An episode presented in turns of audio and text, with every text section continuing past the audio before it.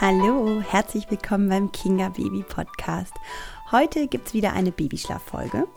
Und aufgrund meiner Erkältung ist meine Stimme etwas nasal. Ich hoffe, das stört nicht zu sehr.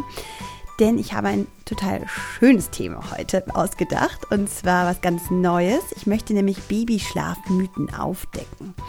Es gibt einfach so viele Unwahrheiten, die komplett aus dem Zusammenhang gerissen und dann sehr überzeugend weitergegeben werden. Und das kann vor allem als Neumama sehr verwirrend sein. Daher habe ich mir überlegt, dass ich diese Aufdeckung der Mythen, also was ist daran Blödsinn und wo ist vielleicht auch was Wahres dran, das genau hier im Kinga Baby Podcast untersuchen will. Und ein kleiner Disclaimer, alles was ich hier von mir gebe, das bezieht sich vor allem auf die ersten zwei Lebensjahre, weil das genau auch die Zeit ist, die ich als Schlafberaterin betreue. Insofern, wenn dein Kleines ein bisschen älter ist, werde ich vielleicht auch noch mal was dazu sagen, aber grundsätzlich das ist für die ersten zwei Jahre gedacht. Und ja, heute habe ich mir zwei besonders schöne Mythen ausgesucht. Ja, daher würde ich sagen, los geht's.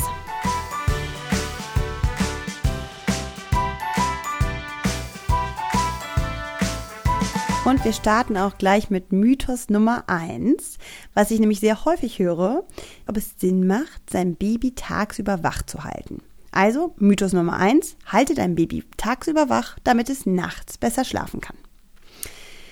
Ja, also das hängt wahrscheinlich damit zusammen, also die Leute, die das verkünden, das hängt damit zusammen, dass hier einfach unser erwachsenes Schlafverhalten auf die Kleinen übertragen wird. Denn es ist ja eigentlich wirklich so, dass wenn wir Erwachsenen Mittagsschläfchen halten, dann sind wir abends einfach länger wach und können nicht so gut einschlafen. Und wir Erwachsene schlafen besonders gut ein, wenn wir einfach richtig müde sind.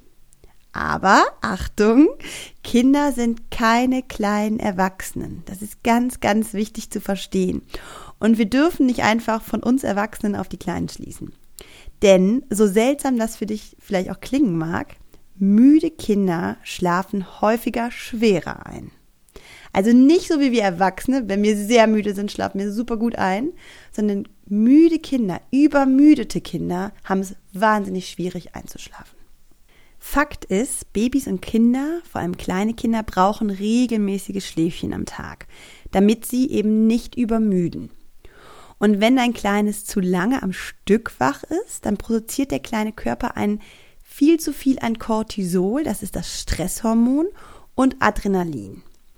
Und auch wenn du vielleicht, das hast du vielleicht schon mal selber gemerkt, dass die Kleinen erstmal so ein bisschen müde sind und dann es an irgendeinem Punkt dazu kommt, dass sie auf einmal viel, viel wacher wieder sind und ja, scheinbar so ein bisschen drüber sind.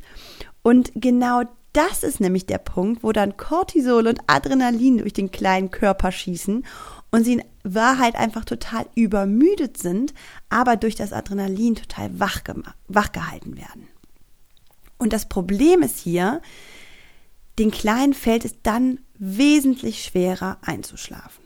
Also wenn nun dein Baby tagsüber wach gehalten wird, dann häuft sich diese Übermüdung an und das kann dann wirklich dazu führen, dass es vielleicht abends relativ schnell einschläft, weil es einfach vollkommen übermüdet ist, aber es dann super häufig in der Nacht wach wird und wirklich Schwierigkeiten hat, dann einfach mit, der, mit dieser Übermüdung im Körper umzugehen. Also was kannst du dann tun?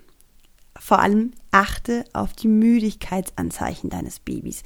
Das ist die Möglichkeit deines Babys mit dir zu kommunizieren, dass es müde ist. Vor allem, wenn es noch nicht sprechen kann.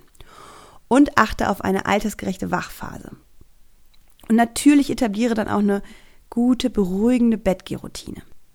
Also Müdigkeitsanzeichen, altersgerechte Wachphasen und Bettgehroutine. Das sind so die drei Pfeiler, um den Tagschlaf zumindest so gut es geht im richtigen Zeitfenster anzubieten.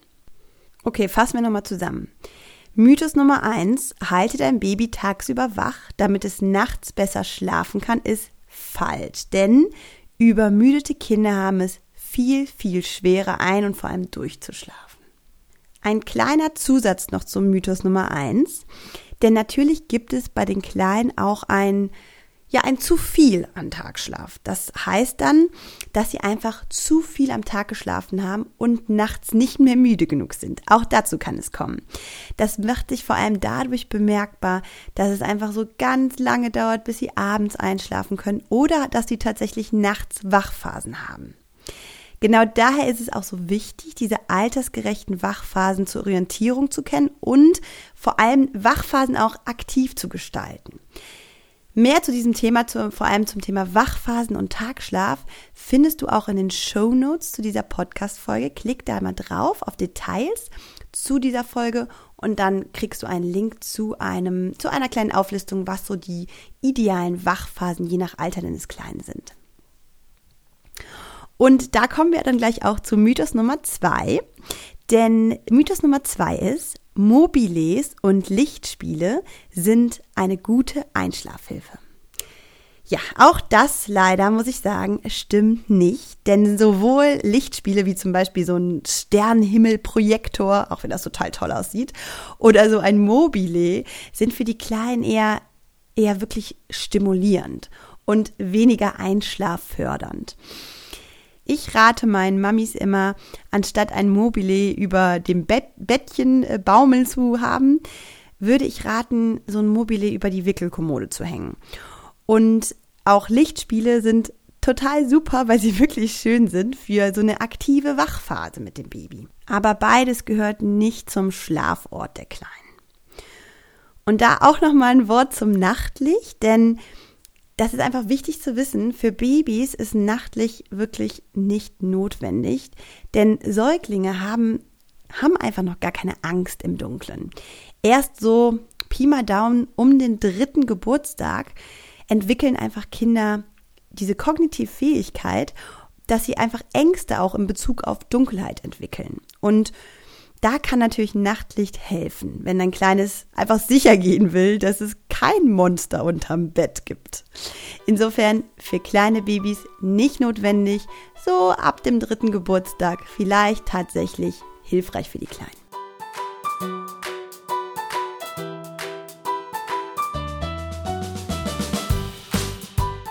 So, und das war nun die Auftaktfolge zu den Babyschlafmythen. Natürlich gibt es noch etliche mehr, die darauf warten, aufgedeckt zu werden. Und das spiele ich sehr gerne für dich detektiv. Also schick mir daher deine Fragen zu Babyschlafmythen an kontakt.kingababy.de. Und dann werde ich die dann sehr gerne in den nächsten Babyschlaf-Podcast-Folgen beantworten. Ich freue mich drauf. Und genauso freue ich mich, wenn du mich und wenn du meinen Podcast weiterempfiehlst. Vielleicht magst du einfach den Link zu meiner Webseite www.kingababy.de an deine Mama-Freundin weiterleiten. Da findet sich nämlich alles vom Kinga Podcast über die Blogartikel bis zu meinen Schlafberatungsangeboten. Also da ist für jeden was Spannendes dabei. Und dafür danke ich dir ganz herzlich, wünsche dir noch einen schönen Tag, liebe Grüße und bis bald.